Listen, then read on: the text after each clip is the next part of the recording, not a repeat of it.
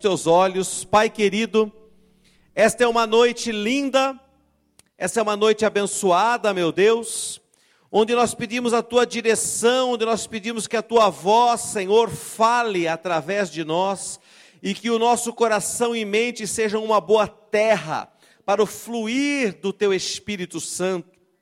Nós recebemos, Senhor, as direções que vêm de ti nessa noite e nos abrimos para a tua voz tão somente a tua voz, em nome de Jesus. Amém. E glória a Deus. Quanta gente bonita aqui nessa noite, quanta gente vencedora aqui nessa noite. Quanta gente que está olhando para 2024 de uma maneira positiva, olhando para esse ano, né, olhando com a cabeça erguida, não é entrar num ano com a cabeça abaixada, derrotado, mas é com a cabeça erguida, dizendo: Deus tem algo para mim nesse ano. Quantos podem dizer: Deus tem algo para mim nesse ano? Eu vou afastar um pouquinho aqui, porque gente alta, né? O retorno fica nas minhas pernas, a voz. Quantos acreditam que Deus tem algo para você nessa noite? Diga amém. Aleluia, Jesus. Deus tem mesmo. Vamos sentar, querido. Sabe, a Bíblia é um lugar onde frequentemente é, são ditas frases assim: Vem dias, diz o Senhor. Vem dias, diz o Senhor. Eu gosto disso na Bíblia.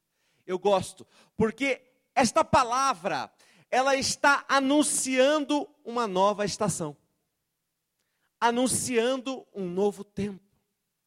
Eu gosto quando Deus fala isso na palavra do Senhor, e eu gosto das oportunidades que a vida nos dá, e muitas vezes essas oportunidades vêm na forma de um calendário, Duas datas que eu quero ensinar você a não deixar passar em branco nunca na tua vida.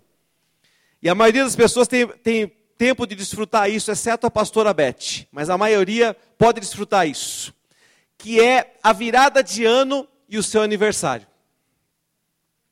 Então você tem a oportunidade, tem duas datas. Né, no ano, eu falei a pastora Beth não, porque ela faz aniversário no dia 31 de janeiro. Dezembro, é. 31 de dezembro. Então coincide a virada do ano com o aniversário dela. Mas glória a Deus, então está potencializado isso, né? Mas são duas datas, queridos: a data do seu aniversário e a data da virada do ano, que você não pode fechar os olhos para aquilo que está acontecendo. Uma nova estação está começando em tua vida.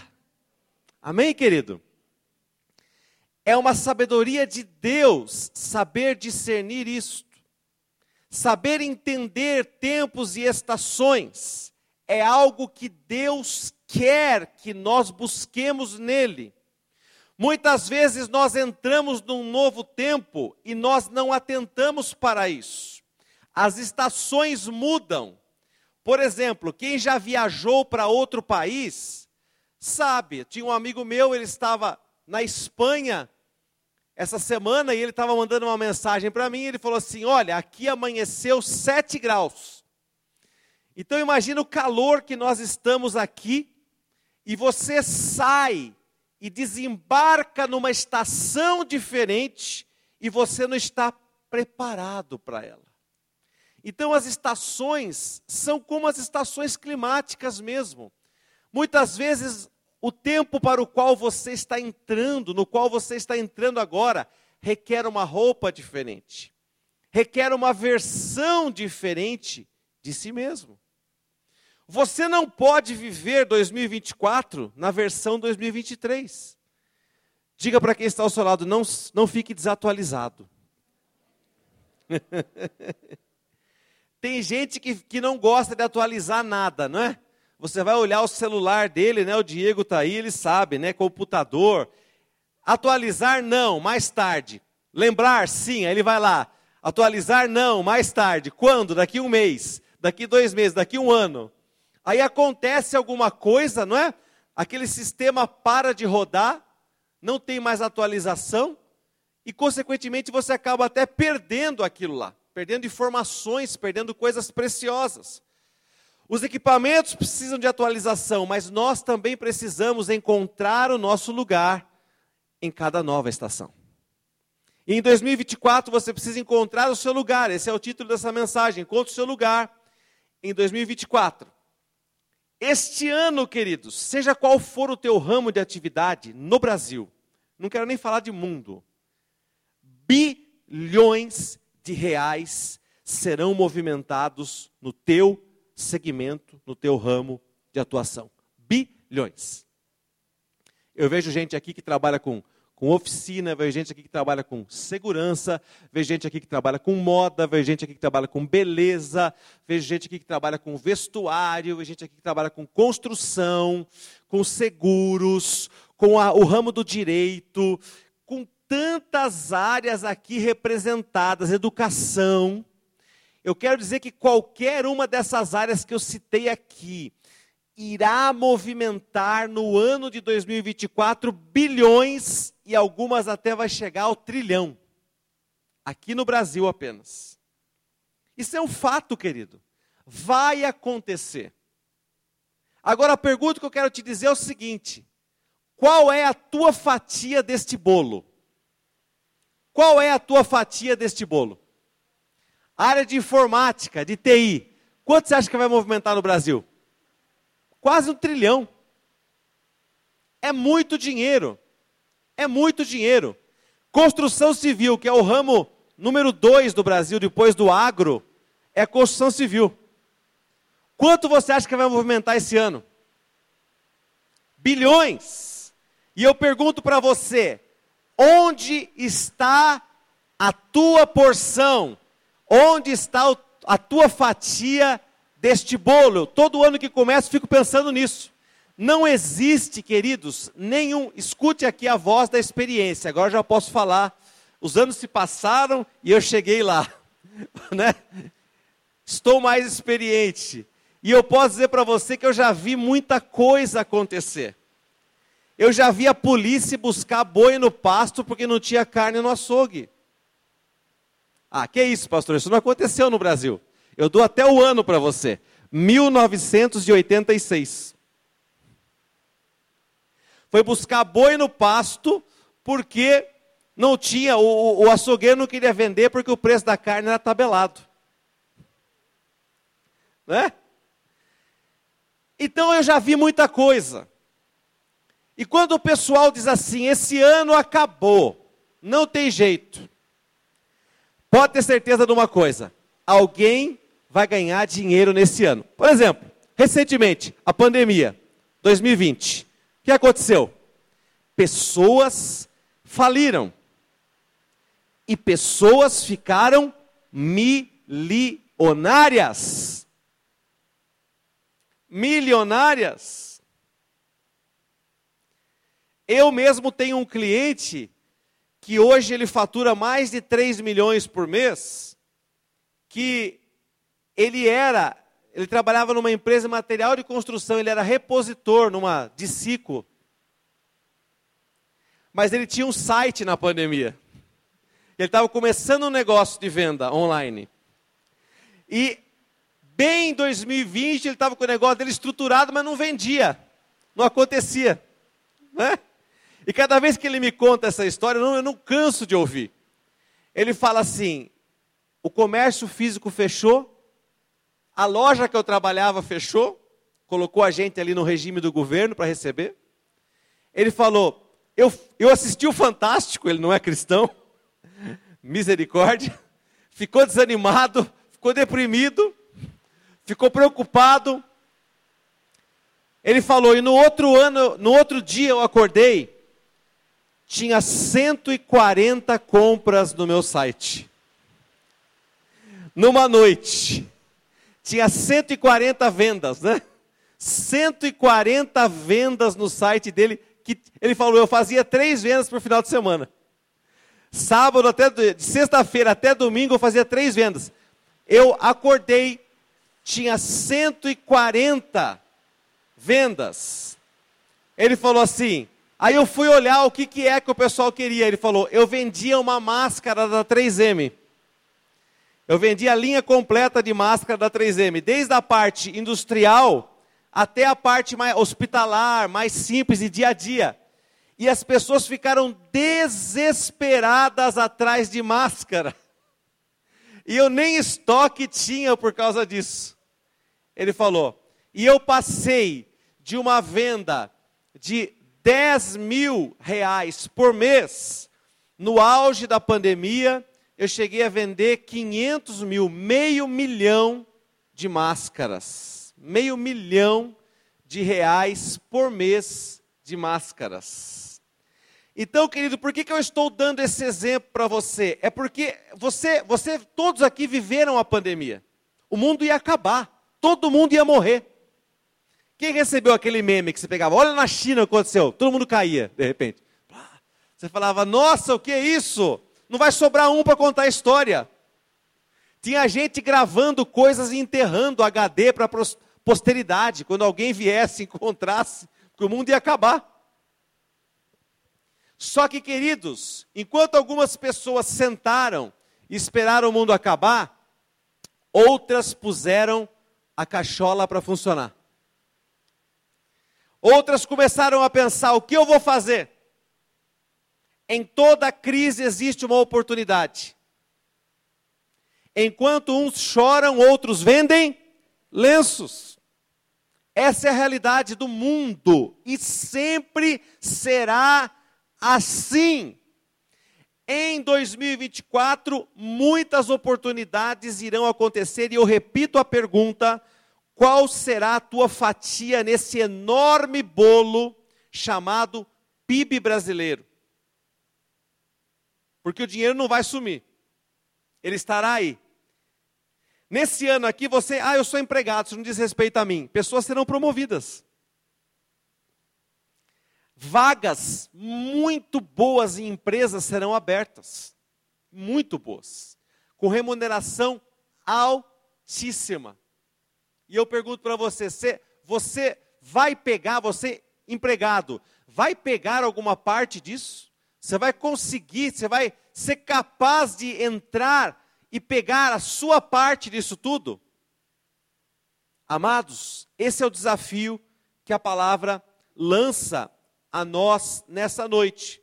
Você vai perguntar disso ou não? Você vai participar disso ou não?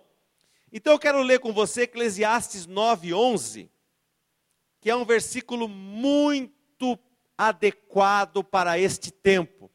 Eclesiastes capítulo 9, verso 11. Pode pôr na RA mesmo, querido? E nós vamos ler na versão que está aqui. Vi ainda debaixo do sol que não é dos ligeiros o prêmio, nem dos valentes a vitória, nem tampouco dos sábios o pão, nem ainda dos prudentes a riqueza, nem dos inteligentes o favor. Porém, tudo depende do tempo e do acaso.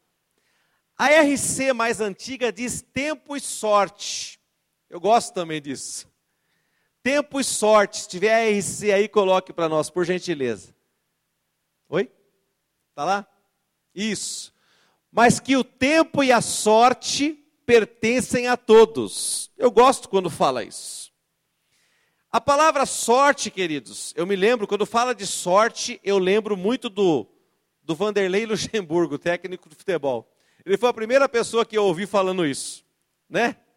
Ele falava assim, é, eu, eu acredito muito que eu tenho sorte, eu tenho sorte. Aí ele ia lá, aquela turma da antiga, né? Milton Neves, Vanderlei Luxemburgo, né? Aí, o Milton Neves que falava isso para ele, né? Falava, você tem muita sorte mesmo, Vanderlei. Sabe o que é sorte? O Milton falava para ele. Sorte é o encontro da capacidade com a oportunidade. Isso é sorte.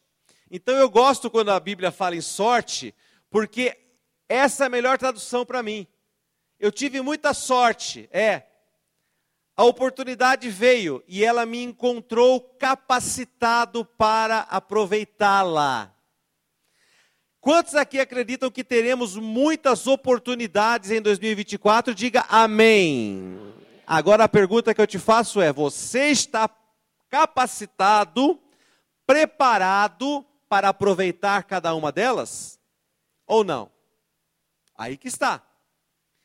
Mas eu quero ler esse versículo na NVT, que é a nova versão transformadora, que é quase a nossa Bíblia amplificada. Pelo menos eu, eu não sei se a Bíblia amplificada, acho que não tem em português ainda, né, Vira? Eu procurei várias vezes. Eu gosto muito no inglês, mas às vezes me falta vocabulário para entender tudo o que está lá, não é?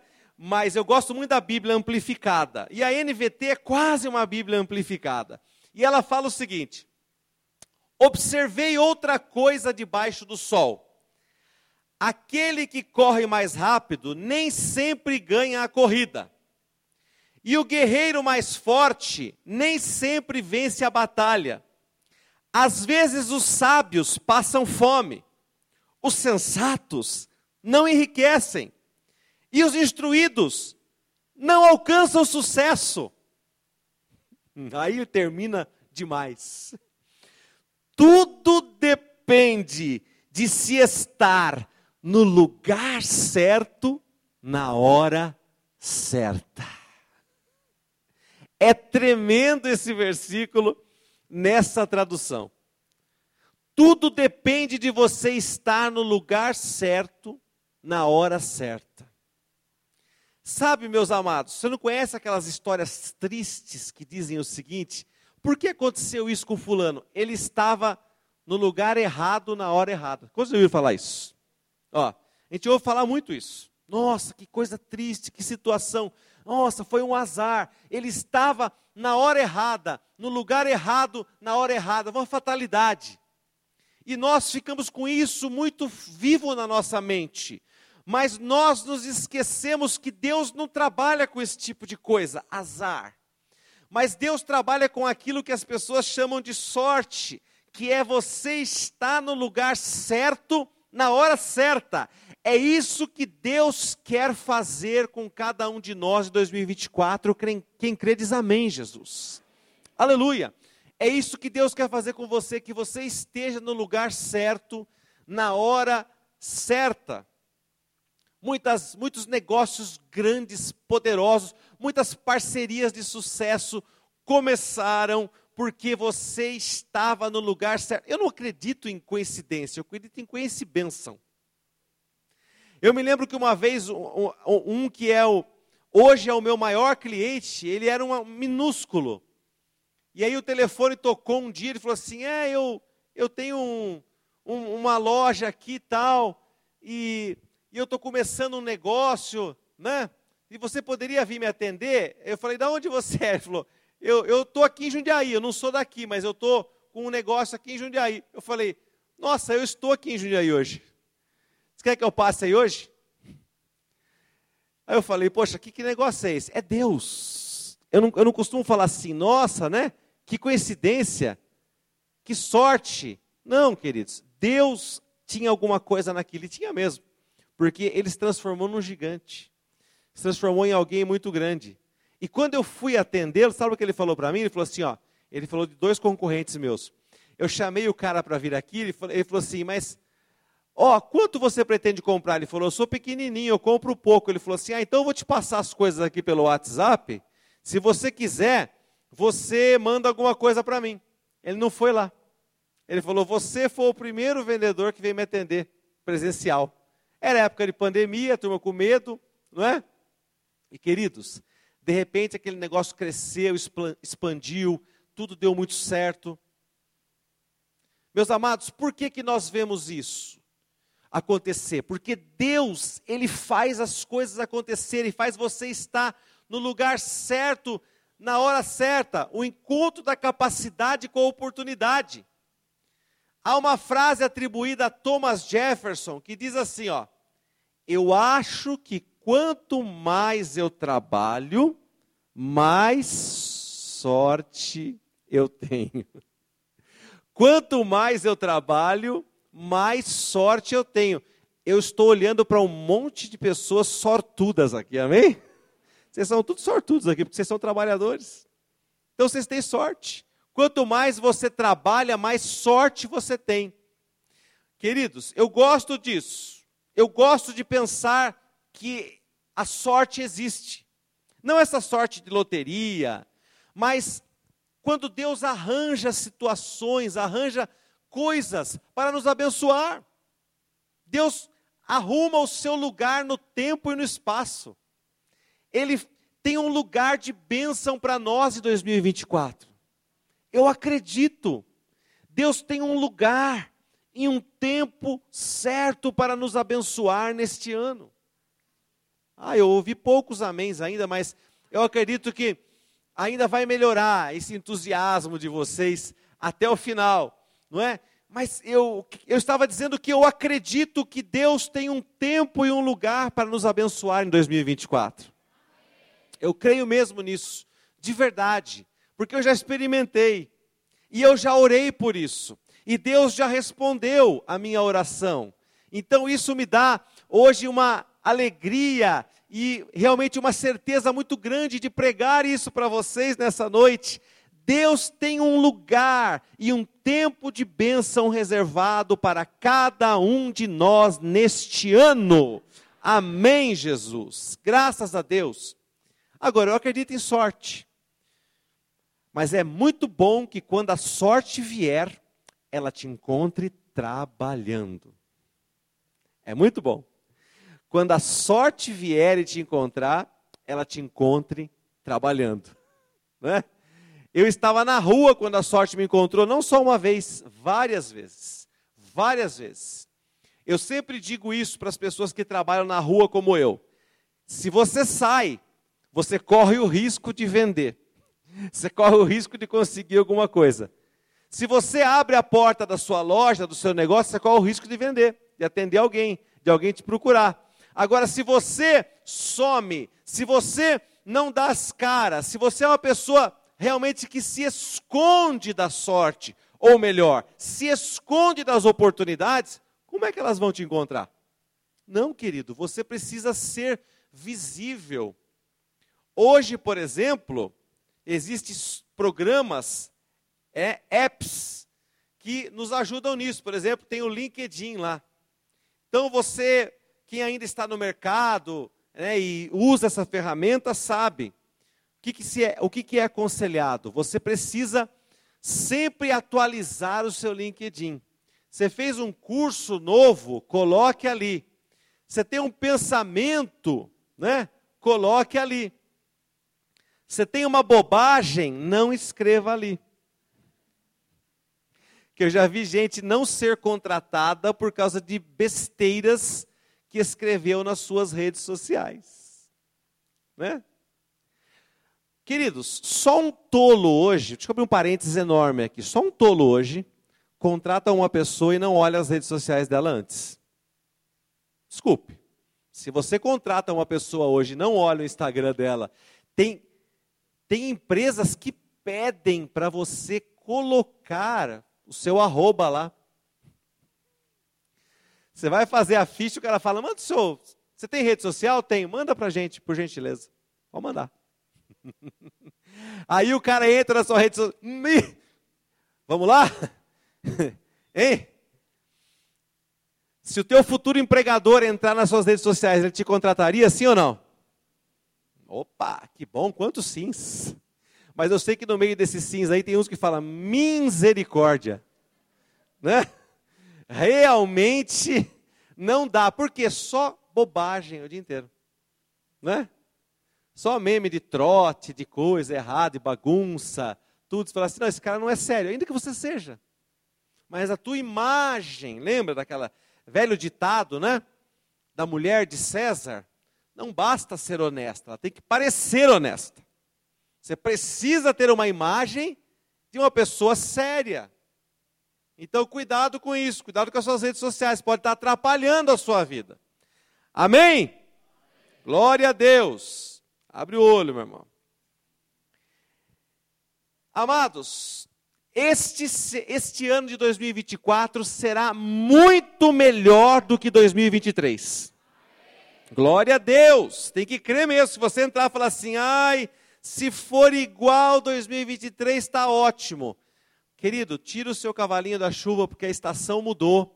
E você não pode entrar nessa estação com a mesma roupa da estação passada. Não dá. Não dá. Tem que trocar. Tem que ser diferente. Tem que atualizar. Tem que ser uma nova versão. Então, quando nós afirmamos que 2024 será melhor que 2023, a pergunta que eu gosto de fazer, para mim mesmo, em primeiro lugar, por que 2024 será melhor que 2023? E eu confesso que em alguns anos eu só estava com esse mantra, com essa confissão que é boa, né? Ai, vai ser um ano ótimo, vai ser um ano maravilhoso, vai ser um ano isso, vai ser um ano aquilo. E o ano novo vinha, e eu mesmo não tinha nada de novo para apresentar no novo ano. Então, o que você planejou fazer de novo este ano? O que você planejou fazer de diferente? Veja, nem sempre você vai fazer algo novo. Uma das coisas que são inerentes ao nosso trabalho é a rotina. A rotina faz parte do nosso trabalho. Não existe, aliás, não existe pessoa bem-sucedida que não tenha rotina. Ah, até existe, vai. Artistas, né? Eu me lembro que eu gosto de contar essas histórias porque faz sentido, né? O Gilberto Gil foi ministro da Cultura. Quem se lembra disso? Né? Foi lá atrás, foi ministro da Cultura. E aí o pessoal falou que ele, te, ele teve, que, teve que mudar o horário do gabinete, do ministério, porque ele só entrava no trabalho às duas da tarde. Né? Aí ele falava assim, é, mas aí ele fez a primeira, a primeira agenda que a secretária marcava para ele era 14 horas. E ele chegou, ele estava morto na primeira agenda dele, duas da tarde. Ele falou para a secretária assim: eu não consigo trabalhar tão cedo. Né? Aí teve que adaptar a agenda dele, querido, para começar às 16 horas, atendimentos. Né? Obviamente, ele é uma pessoa noturna. Né? Ele não, não consegue dormir de, de, é, de noite, dorme muito tarde e troca o dia pela noite. Obviamente que é isso. É uma pessoa da noite, é uma pessoa boêmia. Então, mas para ele tudo bem, ok? Porque o artista é isso. Ele acorda às 5 horas da tarde, ele olha para o violão dele, faz lém e solta uma poesia. Né? Compus uma música. E o cara recebe 50 mil de direitos autorais por mês até hoje, por causa desses vislumbres de criatividade que ele teve. Aí o cara pode, ele foi uma, uma mente iluminada. Mas quantos são assim? A maioria de nós depende de ter uma rotina.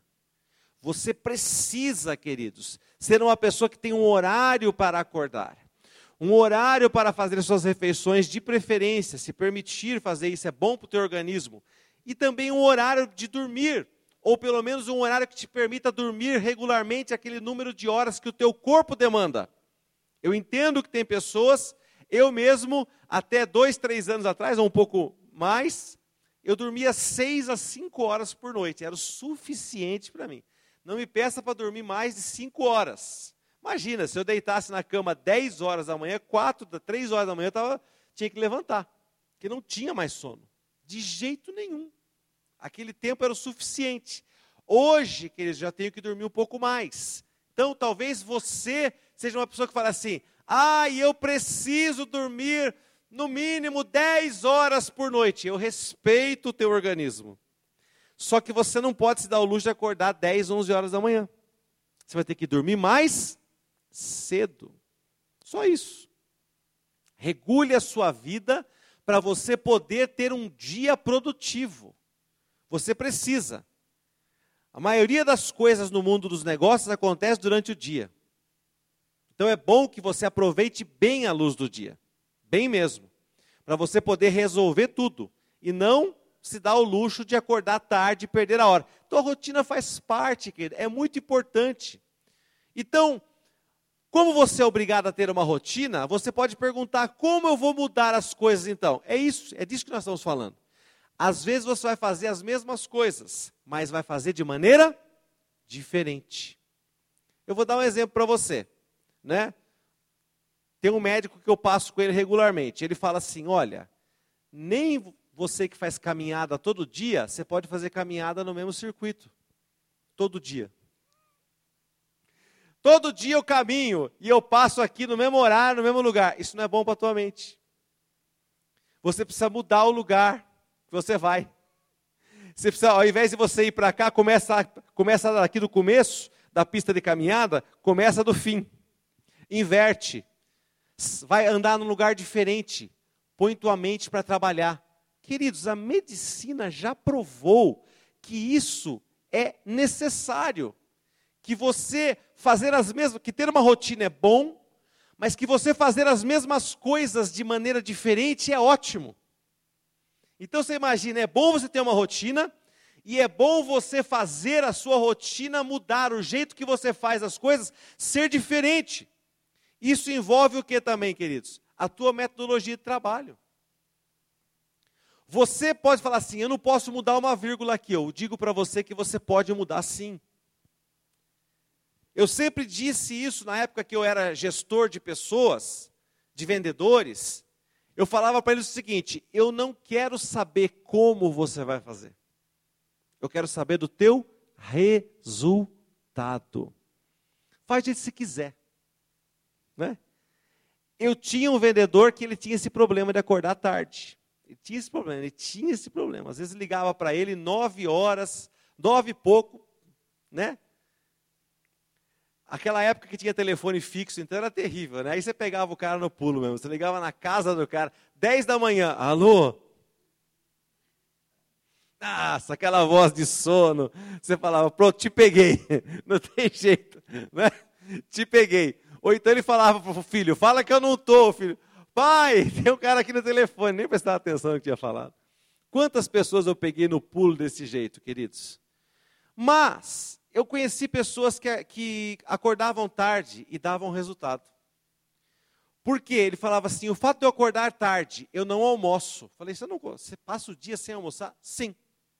Eu começo a trabalhar 10 e meia da manhã e eu vou direto até as 6. Eu não paro. Tem gente que é assim. Entendeu? E no final do mês o que acontecia? Ele dava às vezes mais resultado do que aquele que entrava às oito e saía às seis. Era impressionante. Porque o cara, ele era um corredor de 100 metros. Eu sempre falava isso para ele. Falava, cara, você é um corredor de tiro curto, você não é um maratonista. Você é o cara que você vai sem. Ele era intenso. Ele ia e. Nossa, e visitava um monte de gente. Era uma característica dele. Nem todo mundo é assim. Você precisa descobrir as suas características. Porque, queridos, qual que é o papel de um técnico? O técnico ele tem que descobrir o melhor rendimento daquele atleta, como obter.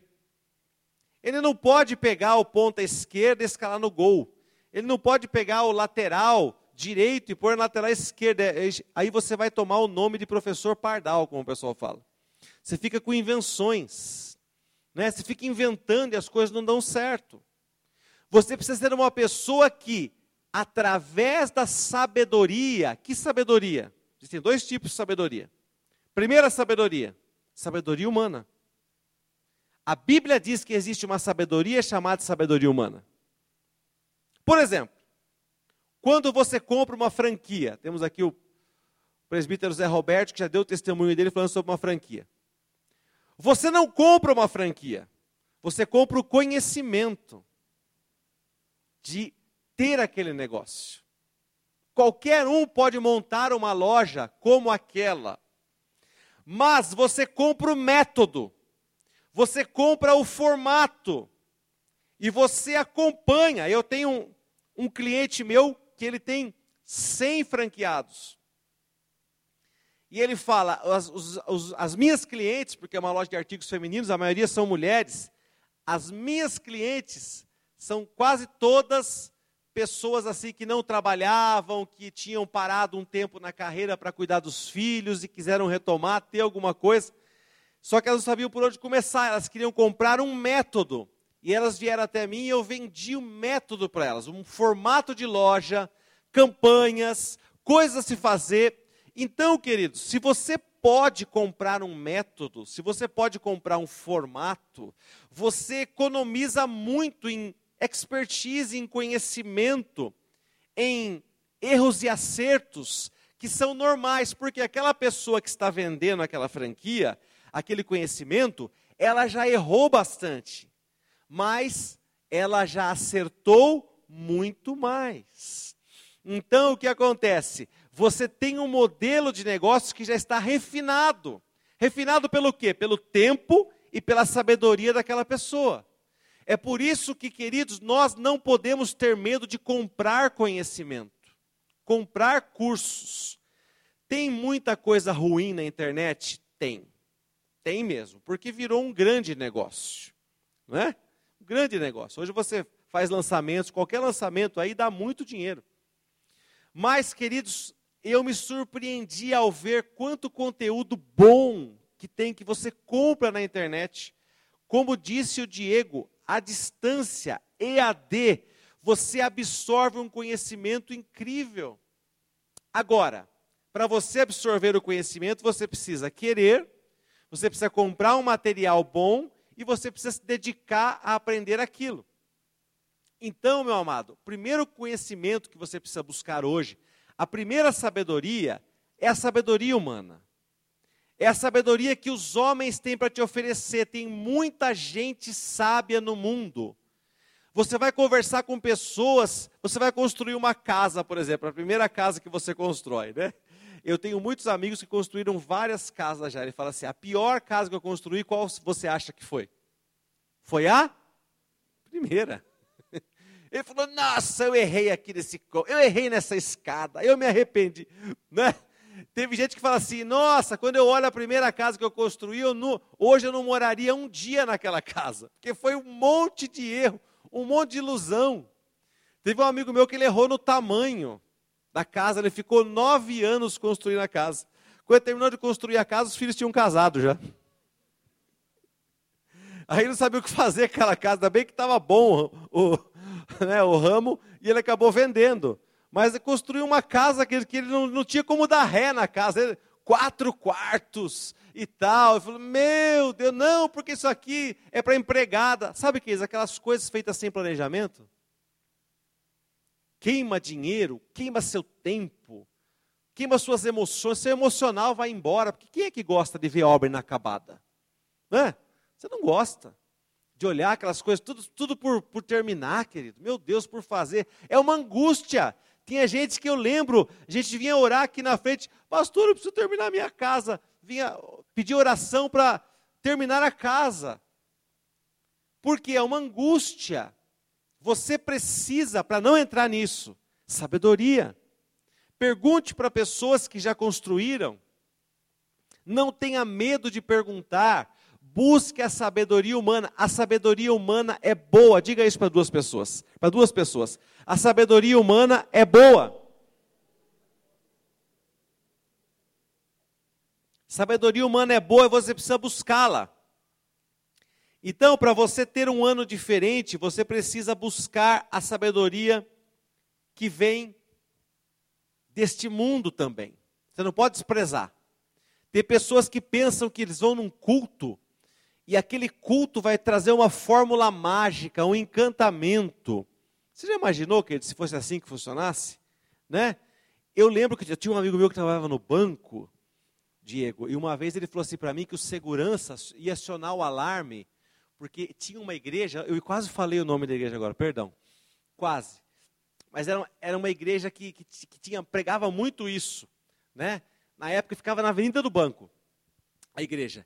E ele falou que o irmão, é, o pastor pediu lá, o bispo pediu para levar todas as contas que Deus ia cancelar. Tudo aquilo era campanha, era para zerar tudo que tinha. Irmãos, e tinha gente que tinha cada pasta que eu vou falar para você. Era uma. Tinha que quase. Sabe aquele negócio de arquivo morto? Né? Aquela caixa assim. Mas o irmão estava com aquela pasta cheia de boleto, protesto, Serasa, SPC, tudo que você imaginar, ação judicial, não sei o quê. E tinha muitos boletos que eram do Bradesco, aí que eu quero chegar, ele trabalhava no Bradesco. E ele falou assim que o banco naquela época fechava, né, não, não ficava aberto, fechava até a porta de vidro. E o cara disse que ficou na porta, fazendo barulho, orando fazendo barulho, ele com a mulher, e enfiando os boletos por baixo da porta, para dentro do banco. Porque isso aqui não me pertence mais, em nome de Jesus. Estou devolvendo tudo isso. Meu Deus, obrigado, Senhor, está tudo cancelado em nome de Jesus. Ah, meu Pai, glória a Deus, aleluia. O Senhor falou assim: será que é bomba que ele está colocando? Alguma coisa vai explodir aqui, vai roubar a gente. Ia chamar a polícia. Né? Aí no outro dia acharam um monte de boleto. Tinha boleto de três anos, boleto de dois anos, boleto de um ano. Não é, queridos? Ai, como seria bom se a coisa funcionasse assim, não é assim ou não? Mas não é desse jeito, queridos. Não é desse jeito. Deus ajuda, veja, Deus vai te colocar no lugar certo, na hora certa, mas você precisa estar preparado. Você precisa estar preparado.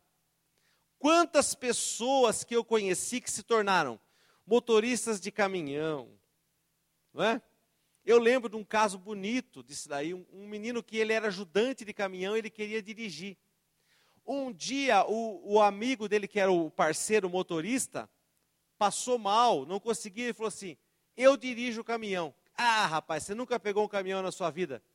Deixou, ele sentou ali, ele sabia dirigir o caminhão, ele manobrou, fez tudo, ele falou: Rapaz, você dirige? Falou: Dirijo. Aprendi a dirigir, tanto ver e tal, e, e manobrar às vezes na garagem e tal. Ele falou: Verdade, nossa, eu vou indicar então você lá para o chefe, para você fazer um curso, para você pegar uma carreta para você, você se desenvolver. Eu falei, porque você leva jeito para a coisa. Por quê, queridos? A oportunidade veio e encontrou ele preparado. Se a oportunidade vier para você esse ano, ela vai te encontrar preparado? Sim ou não? Sim. Nome de Jesus. Amados, olha aqui outra frase legal. O fracasso é simplesmente uma oportunidade de recomeçar e fazer as coisas de modo mais inteligente. Então, querido, você não pode fracassar e falar assim: eu vou fracassar, mas eu acredito que o jeito certo de fazer é esse. Vai dar errado de novo. Se alguma coisa deu errado na tua vida, você precisa olhar para aquilo e falar assim: epa, o que eu preciso corrigir aqui para fazer diferente? Você não pode ficar a vida toda, queridos. Já viu o cachorro correndo atrás do próprio rabo? Ele fica assim em círculos, porque ele acha que aquele, aquilo lá está tá correndo, está se movendo. E não está se movendo. É um engano, é um auto-engano. Muitas vezes nós praticamos o auto-engano. Nós pensamos que estamos fazendo coisas diferentes e não estamos fazendo. Pensamos que vamos ter um novo ano e nós não sabemos responder por que nós teremos um novo ano. Você se propôs nesse ano a fazer as mesmas coisas de um jeito diferente? Ou você começou um negócio novo? Você começou a fazer as coisas de uma maneira diferente? Quantos aqui, com sinceridade, já tomaram a decisão de fazer algo diferente? Diga amém. Glória a Deus. Tiago capítulo 1, verso 5, resume a outra sabedoria que nós precisamos pedir, que é a sabedoria suprema, a sabedoria do alto. Se, porém, algum de vós necessita de sabedoria, peça a Deus, que a todos dá liberalmente e nada lhes impropera. Agora diga bem alto o final desse versículo. E ser-lhe-á concedida. Queridos, nenhum filho ou filha de Deus deveria padecer por falta de sabedoria. Eu já fiz muita, não sei se pode usar esse termo ainda, burrada. Eu já fiz muita burrada por não consultar Deus. Sabe, quando eu fui ver, ó, nossa, como é que eu entrei nisso? Não consultei o Senhor. Não pedi sabedoria para Deus. Quando fui ver, já tinha feito. Quando fui ver, tinha tomado a decisão. Aí o que acontece? Aí você corre atrás da misericórdia de Deus, não é da direção. Ai, Deus tenha misericórdia, ai, Deus tenha misericórdia. E agora, meu pai? Olha, não devia ter feito isso, não devia ter assinado, não deveria. Nossa, eu já cheguei a trocar de emprego sem a direção de Deus. Deus já teve que me livrar de cada situação, querido. Uma vez eu participei de um processo seletivo e eu fui deixando a coisa acontecer, porque era um processo seletivo glamuroso, né? E, nossa, enchia os olhos e tal. Só que a vaga era para o Rio de Janeiro. Tinha que mudar lá, era uma vaga maravilhosa. Mas eu entrei naquela vaga, eu falei assim: sabe quando você entra para disputar um campeonato de peso pesado e você é peso pena? Você fala assim: eu não vou entrar nunca aqui, não vou passar, vou, vou ser desclassificado já na, na, no, na qualificação, já vou cair fora. Aí você passa. Aí passa na segunda, passa na terceira, passa na quarta. Quando você, quando eu vi, estava falando com os alemães. Eu falei, é, não vai dar nada isso, né? É, nem, nem sei falar inglês bem, né? Para poder passar aqui, tinha que ter isso e tal. Deixei a coisa correr, acontecer. Daqui a pouco, um dia o telefone toca. Ai, você foi escolhido para a vaga. Eu falei, nossa, sabe quando a palma da mão assim começa a ficar úmida? Né? Você fica atento, você fala assim, meu Deus, como é que eu fui escolhido para esse negócio? Impossível isso aí. Impossível. Aí você olha tudo que está envolvido, você fala assim, nossa, mas eu vou ganhar o dobro. Já tinha um salário bom na época. Falei, eu vou ganhar o dobro. Vou ter carro. Até moradia os caras vão pagar para mim por um ano. Mas tinha que mudar para o Rio de Janeiro. Eu falei, meu Deus, eu não quero dar um cavalo de pau na minha vida. Você não pode dar um cavalo de pau na sua vida sem Deus estar envolvido nisso. Você não pode fazer isso aí, querido. E eu fui, queridos, na, na inocência, no ego. Ai, não, você é bom, você é isso. Ai, você pode, você é capaz. Aí você vai. Nossa, se jogar você no mar, você nem afunda, você boia, porque está tão, tão inchado, está tão cheio de coisas. Você fala, ai, a hora que você vê, você entrou. Por quê, querido? Porque o mundo foi te levando, você não consultou o Senhor, você não pediu sabedoria a Deus. Como eu não pedi sabedoria a Deus, depois eu tive que correr atrás do prejuízo. Falei, Deus tenha misericórdia, eu não quero mudar para o Rio de Janeiro e não quero fechar essa porta com esse pessoal, esse Red Hunter é muito importante no mercado, eu não quero perder, não sei o que e tal, desesperado. Não é, querido? Aí, o que aconteceu? Tanto eu orar desesperado, chorando, né? Pela vergonha, por tudo que eu tinha feito errado. Aí, um, outro dia, o telefone tocou. Aí era a pessoa que queria falar comigo né, que era a, a presidente, a vice-presidente do. Ela nunca atendia a gente no telefone. Era uma pessoa, naquela época as pessoas não eram acessíveis, né, eram outros tempos. Anos 90. Aí a mulher me ligou, falou assim: Olha, eu estou ligando para você, porque esse, essa conta é minha, desse cliente, e aconteceu algo que nunca aconteceu. Falei, pois não. Ele falou assim: a matriz na Alemanha é, pediu, né, deu uma ordem para que essa vaga fosse encerrada. Então não vai ter mais essa vaga. Como você participou de um processo seletivo longo e importante, eu fiz questão de te dar essa notícia e te pedir desculpas pessoalmente. Eu falei, ah, quase que eu. Eu falei, Deus, obrigado. obrigado, Senhor. Mas por que, que eu precisei da misericórdia? Porque eu não busquei a sabedoria. Se eu tivesse buscado sabedoria, eu não precisaria correr atrás da misericórdia. E Deus não quer que você viva de misericórdia em misericórdia. Deus quer que você viva de baixa sabedoria. Deus quer te dar sabedoria, Deus quer abrir portas para você, Ele quer mostrar coisas para você, onde você realmente fale: Senhor, eu sou, eu sou como Moisés, não me faça subir deste lugar se a tua presença não for comigo. Então, querido, você não pode estar preocupado somente para o lugar para onde você está indo. Você tem que estar muito preocupado com quem está indo com você. E principal de tudo, você tem que estar preocupado se Deus está indo com você. Porque às vezes as pessoas tomam decisões e a sua família não está junto nisso. A sua família não comprou essa ideia. Mas você vai, vou fazer. Em outras situações, está todo mundo enlouquecido por aquilo que parece algo lindo e bom, mas Deus não está indo com você. Então você precisa se situar, querido. Falar, Senhor, eu não quero ir, se o Senhor não for comigo. Não esteja preocupado somente para onde você vai, esteja preocupado principalmente também quem vai com você. E eu quero concluir essa mensagem falando sobre algo que eu gosto muito, mas hoje eu vou falar brevemente, porque eu sempre falo sobre isso.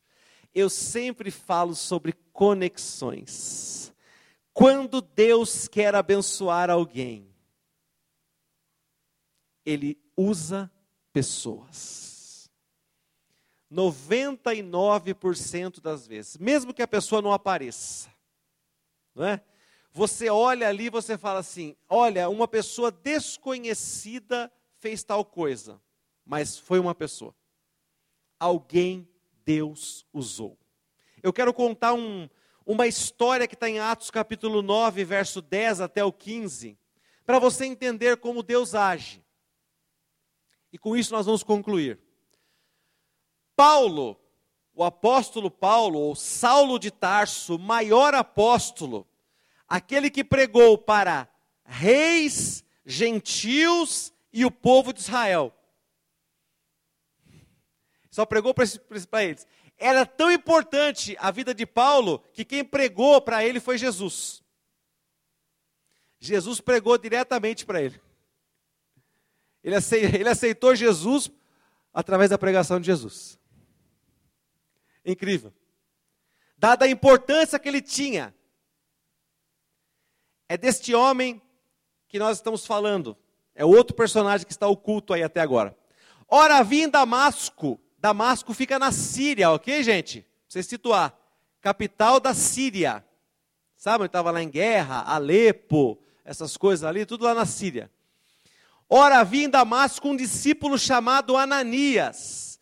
Disse-lhe o Senhor numa, numa visão. Repita isso comigo, por favor. Disse-lhe o Senhor numa visão. Mais uma vez. Disse-lhe o Senhor numa visão.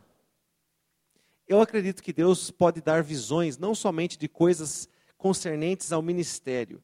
Deus pode dar visões também profissionais. Coisas que dizem respeito à sua vida profissional. Eu creio nisso. Quem crê diz amém, Jesus. Então disse o Senhor numa visão: Ananias, ao que respondeu: Eis-me aqui, Senhor. Então o Senhor lhe ordenou: Dispõe-te e vai à rua que se chama direita, e na casa de Judas, procura por Saulo, apelidado de Tarso. Agora leia bem alto comigo. Pois ele está orando. Tem tanta chave aí que eu poderia pregar só só essa passagem curta. Enquanto você está orando, coisas acontecem.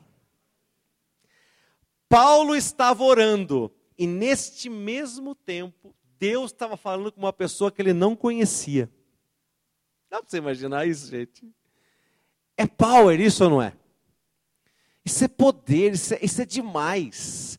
Enquanto você ora, Deus fala com uma pessoa que você não conhece, a teu respeito. Enquanto você ora, Deus fala com uma pessoa que você não conhece e que ela também não te conhece a teu respeito. E eu quero te deixar mais feliz ainda com essa revelação. Deus fala bem de você. Uh! E viu entrar um homem chamado Ananias. Paulo estava orando e também teve uma visão. E viu entrar um homem chamado Ananias e impor-lhes as mãos para que recuperasse a vista. Ananias, porém, respondeu: Senhor, de muitos tenho ouvido a respeito desse homem. Quantos males tem feito aos teus santos de Jerusalém? Esse Ananias, eu não sei se eu teria essa. Não sei, né, queridos? Eu olho a Bíblia, o pessoal argumenta com Deus de uma maneira que eu não sei se. Só um. Né? uma consideração mesmo. Não sei se eu teria coragem de falar com Deus, igual as pessoas falam. Não, Deus, é o seguinte. Senhor, eu tenho ouvido quantos males ele tem feito aos teus santos de Jerusalém. Versículo 14. E para aqui trouxe autorização dos principais sacerdotes para prender a todos que invocam o teu nome. Mas o Senhor lhe disse: Vai, porque este é para mim um instrumento escolhido para levar o meu nome perante os gentios e reis, bem como perante os filhos de Israel. Glória a Deus! Queridos, a história de Paulo e Ananias é concluída com Ananias indo lá orando e as escamas que estavam nos olhos de Paulo caindo e ele voltando a ver.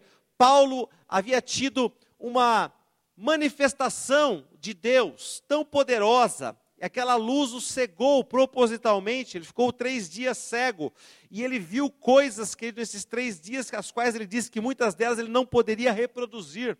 Ele foi arrebatado a lugares inefáveis que ele não poderia contar. Olha o que Deus fez com Saulo, com Paulo. Deus mostrou para ele coisas que ninguém tinha visto ainda nesse mundo. Deus se revelou para ele na forma de um clarão. Eu pergunto para você: o Deus que fez tudo isso, precisava de um Ananias para liberar Paulo, a visão dele, sim ou não? E Ananias precisava ser convencido, precisava encontrar Paulo pessoalmente, para ser convencido de que ele era o instrumento de Deus, sendo que Deus já tinha falado para ele? Claro que não. Mas por que então essas duas pessoas se juntaram? Porque Deus é um Deus de conexões. Deus gosta de juntar pessoas. Deus gosta de juntar propósitos. E eu quero declarar sobre a tua vida que as pessoas mais importantes para o teu negócio entrarão na tua vida ao longo de 2024. Quem recebe diz amém. Que pessoas que você não conhece, que nunca viu, e que também pessoas que não, fa não falaram ainda de você, não te conhecem, que você nunca ouviu falar delas, essas pessoas entrarão na tua vida em 2024 através do poder de Deus. Eu creio nisso. Eu creio que Deus faz justamente isso. Queridos, essas duas colunas que eu passei para você nessa noite, sabedoria e conexões. Sabedoria você busca no mundo, você compra sabedoria.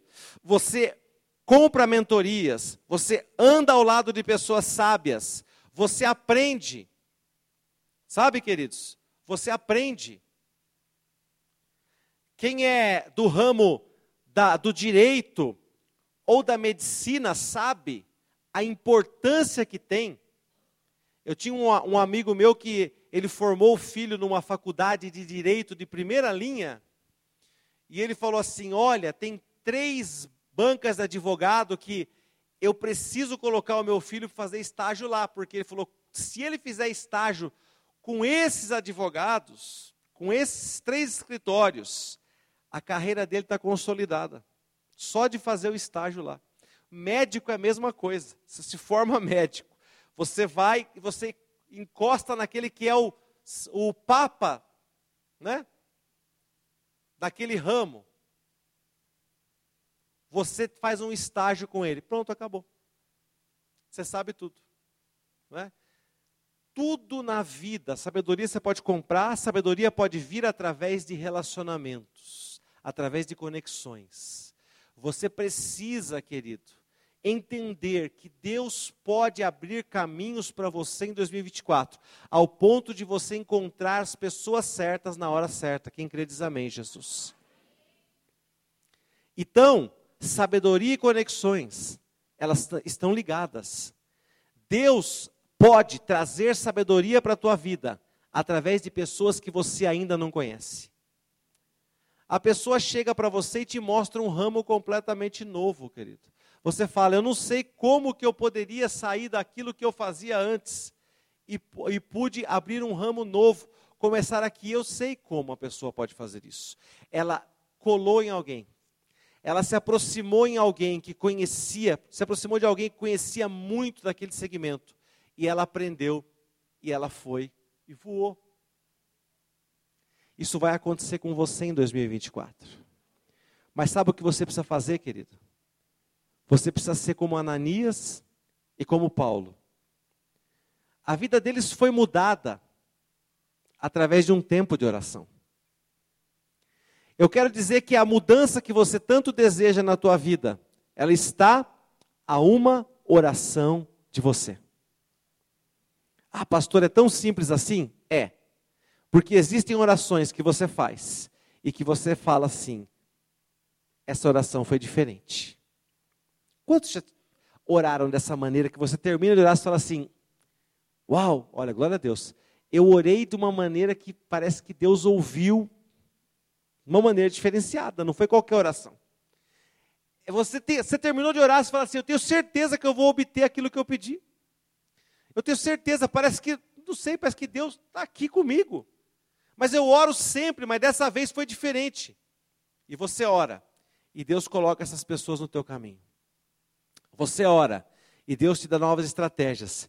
E você muitas vezes não mudou de emprego, muitas vezes você não mudou de empresa, mas você começa a fazer as mesmas coisas de maneira diferente, com mais sabedoria, e você começa a pegar os atalhos, e a coisa começa a fluir, e você começa a crescer, e você começa a prosperar, e Deus começa a usar a tua vida poderosamente. Porque, queridos, a fatia do bolo dos filhos de Deus, ninguém vai roubar nesse ano 2024.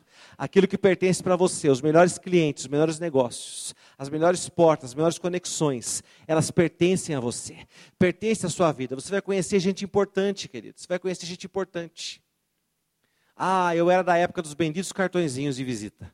Como eu gostava daqueles cartõezinhos de visita. Ia para as feiras, as feiras eram feiras maravilhosas que a gente tinha, Fenite, né, feiras grandes. A gente ia lá e fazia de tudo para pegar o cartão de fulano. Porque o cartão daquela pessoa abria portas. Era o que? Uma conexão. Você chegasse e falasse assim, eu estou com o cartão dele aqui. Ou quando a pessoa dava o cartão para você, uma pessoa importante, falava assim, me liga amanhã. Você falava, oh! me liga amanhã, meu Deus! Vai acontecer. O cara pediu para eu ligar. Por quê, querido? Você trocou cartão com ele. Não é? Hoje não existe mais, você troca o WhatsApp com a pessoa. Não é? Troca mensagem. Mas vale do mesmo jeito, querido. Se a pessoa responder hoje já é uma glória, não é verdade? Antes, você lembra quando saiu o WhatsApp? Lembra quando você começou a usar o WhatsApp? Todo mundo respondia imediatamente. Era uma loucura. Eu lembro quando eu tinha 10 contatos no WhatsApp. Eu lembro quando eu tinha 15 contatos no WhatsApp. Nossa, eu falava assim, você mandava um negócio, bom dia, bom dia. Oi, oi, tudo bem? O quê? A pessoa ficava perguntando o quê? Ninguém sabia, era na época de Messenger ainda, de tantas coisas, né? Orkut, e a pessoa ficava lá porque pensando que ia ficar a noite inteira falando, né? Aí o tempo foi passando, querido, hoje você tem mil contatos no WhatsApp. Aí, você, aí a pessoa, nessa semana aqui, me mandou Feliz Natal, estou brincando. Mas era uma mensagem que eu tinha mandado no Natal. E a pessoa respondeu hoje. Né? Olha, tudo de bom para você também, viu? Olha, que Deus abençoe também, eu para você os votos. Sabe por quê, queridos? É porque hoje é, as redes sociais, elas é, elas têm o poder de deixar claro algumas coisas. Algumas delas não são legais, né? Não é que a pessoa não tem tempo. Você só não é prioridade. Não é? Não é que a pessoa não tem tempo de responder. Você só não é prioridade. Não é verdade? É, porque você sabe como é que é, né, querido? Tem aquelas pessoas hiper, super ocupadas, né? Por exemplo, eu conheço pessoas hiper, super ocupadas e hiper, super importantes. Sabe o que ela, o que ela já fez, essa pessoa, um bom tempo? Ela tem dois celulares. Né? Eu tenho vários conhecidos meus que têm dois celulares. Ele, o celular do trabalho, ele desliga, né? E o outro, quem tem o número, é só a família. Ou aquela pessoa que é muito importante. Quando toca, ele dá licença, que é o meu particular.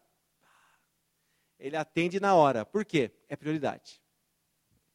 Eu declaro que em 2024 você vai ser prioridade de muitas pessoas. Em nome de Jesus. As pessoas vão te dar retorno, querido. Você não vai se sentir esquecido, abandonado. Você vai ter retorno em nome de Jesus. Fique de pé, querido, por favor.